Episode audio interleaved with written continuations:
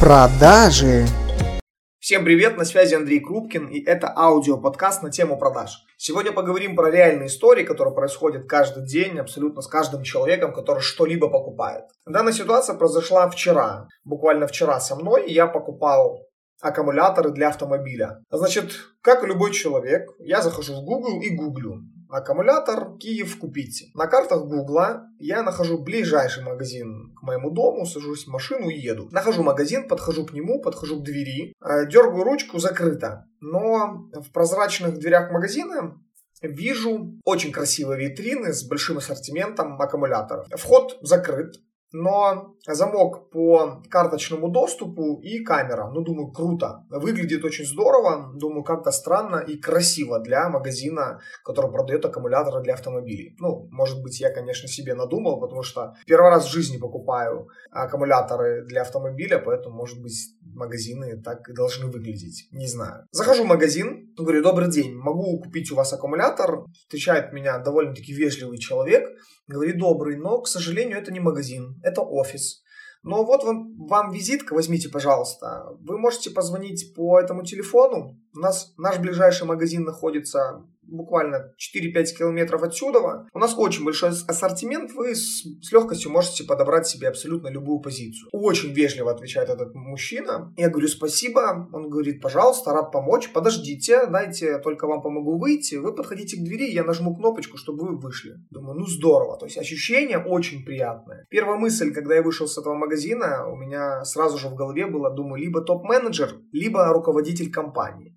Кто же еще так может разговаривать вежливо с клиентами? Подумал я, чуть-чуть относясь к этому рынку э, с неким скепсисом. А не подумайте, что я тролль в этом плане. Нет, просто профессиональная зашоренность э, говорит о том, что все ниши, которые связаны с чем-то таким вот мужским, так сказать, извините тоже за сексизм, э, что-то связано с автомобилями, с техникой, я его называю быдло-рынок. Тоже без обид, потому что у меня один из бизнесов находится в этой э, быдло-нише, связанной с автомобилями. У меня есть студия детейлинга. Я точно знаю, как наши конкуренты общаются с нашими потенциальными клиентами. Так вот, смотрю на эту визитку, подхожу в машину, сажусь, нахожу номер. На этой визитке около пяти номеров, один из которых городской. Все номера абсолютно всех операторов нашей страны. Выбираю мне удобный, звоню. Поднимаю трубку. Алло. Я говорю, добрый день, ваш телефон мне дали в офисе. Скажите, пожалуйста, вы сейчас работаете? Могу ли я подъехать? Алло, говорит громче человек.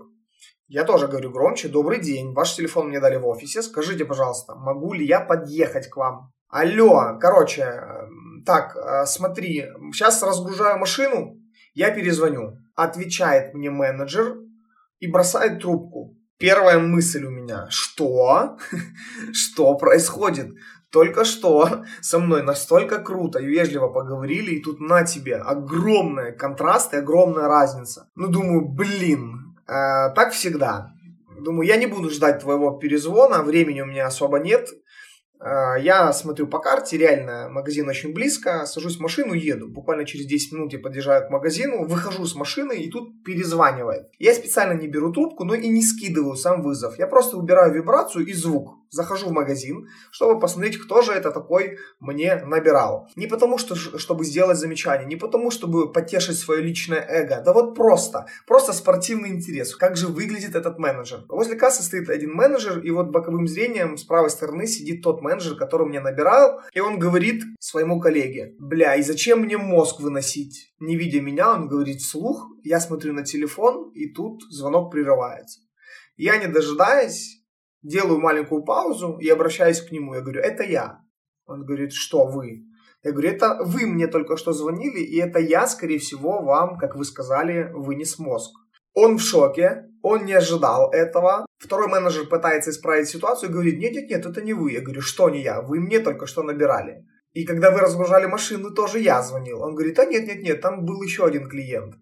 Думаю, ладно, не буду я не спорить, ничего доказывать. Мне нужно купить эти аккумуляторы и уехать, потому что нет времени. Я говорю, хорошо, ладно, проехали. Помогите, пожалуйста, подобрать аккумулятор, проконсультируйте. Они реально пытаясь Вот слово «пытаясь» — это идеальное слово, которое характеризует их работу. Пытаясь меня проконсультировать, они нехотя подбирают мне аккумуляторы, причем я покупаю аккумулятор себе, Алене и своему отцу. Три аккумулятора на достаточно хороший чек. Ой, думаю, ладно, не буду я ехать никуда, нет времени. Беру эти аккумуляторы, подхожу к кассе, говорю, можно картой? Он говорит, нельзя. Говорю, как это нельзя? Он говорит, ну так вот нельзя. Мы, ну вернее наше руководство, мы отказались от Приватбанка, слишком много он хочет.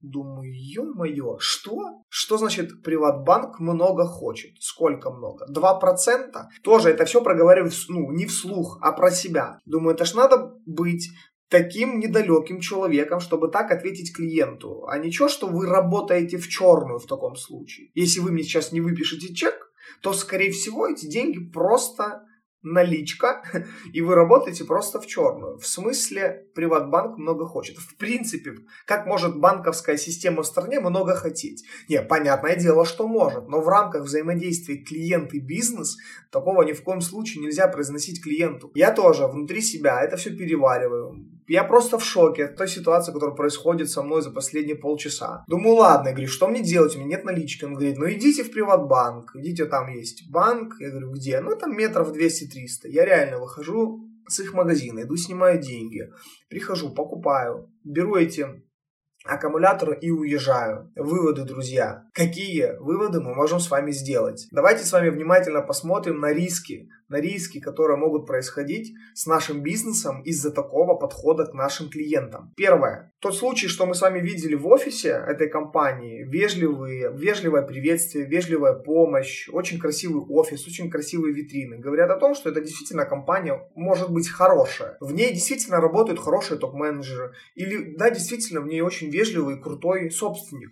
Но именно эти люди не позаботились, чтобы их менеджеры по продажам на местах действительно отвечали репутации бренда. Система, дисциплина, CRM-система, скрипты, отработка возражений, ничего не будет работать, если просто мы не будем управлять и контролировать наш отдел продаж. Вот как хотите, точно не будет. Второй момент. Такая работа менеджеров по продажам просто к нулю сводит всю репутацию бренда, которую вы выстраиваете. И поверьте, друзья, рынок конкурентен. Любой человек может просто, если бы у меня было больше времени, я бы реально не покупал. Я бы просто поехал искать другой магазин и купил бы там. Но у меня не было времени. Я уверен, что вы, слушая этот подкаст, тоже вспоминаете себя. Мы каждый день с вами делаем покупки, порой через себя переступая. Да, мы решаем свою боль, но мы точно никогда не вернемся в этот магазин. Мы точно никогда не будем никому рекомендовать этот магазин. Давайте с вами представим, у нас с вами есть 1000 долларов, и мы точно хотим купить костюм в конкретном магазине. Мы берем 1000 долларов, то есть деньги у нас есть с собой. Мы идем в этот конкретный магазин, мы заходим в этот магазин и нам хамят. Вот просто берет наш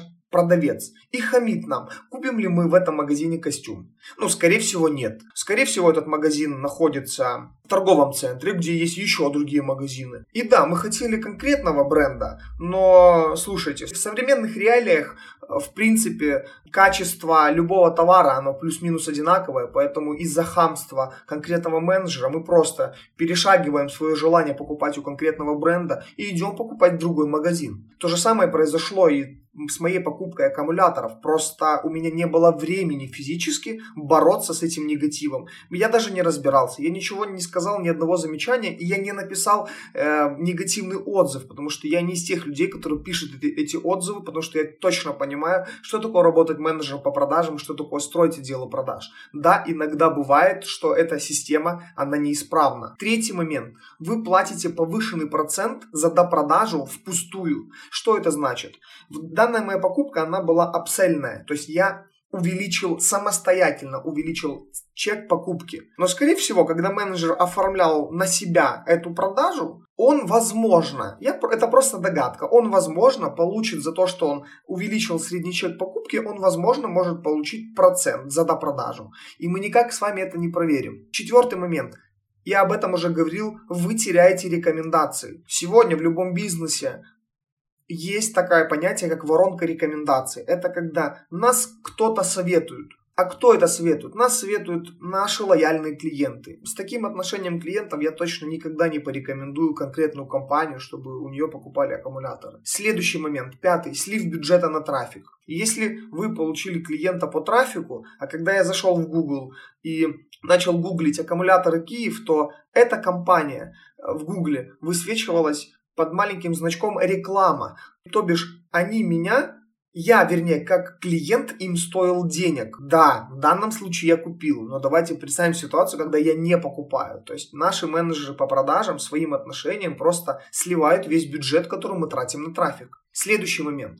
В момент черной пятницы, который вот сегодня происходит повсеместно по всем компаниям, люди обращаясь к вам в компанию, ну, тоже просто сливаются. Да, я четко понимаю, что в черную пятницу в момент этих скидок люди, в принципе, стараются не обращать внимания на сервис, потому что лютые скидки. Но, друзья мои, именно в момент акций, именно в момент таких распродаж происходит большой поток в наш бизнес, и, соответственно, окей, мы получаем там большие продажи, но мы не получаем лояльности к нашему бренду, что в долгосрочной перспективе может привести к упадку наших продаж и уменьшению конверсии в продаж. Поэтому зачем делать акции, зачем делать эти черные пятницы, если ваши менеджеры по продажам банально не умеют говорить с вашими клиентами. Поэтому вот такая вот история. Я уверен, что вы с этими историями сталкиваетесь каждый день. Я надеюсь, что эта история поможет вам, как покупателю, правильно относиться к факапам менеджеров по продажам. А если вы строите отдел продаж или управляете отделом продаж, друзья мои, прошу, работайте со своими менеджерами по продажам,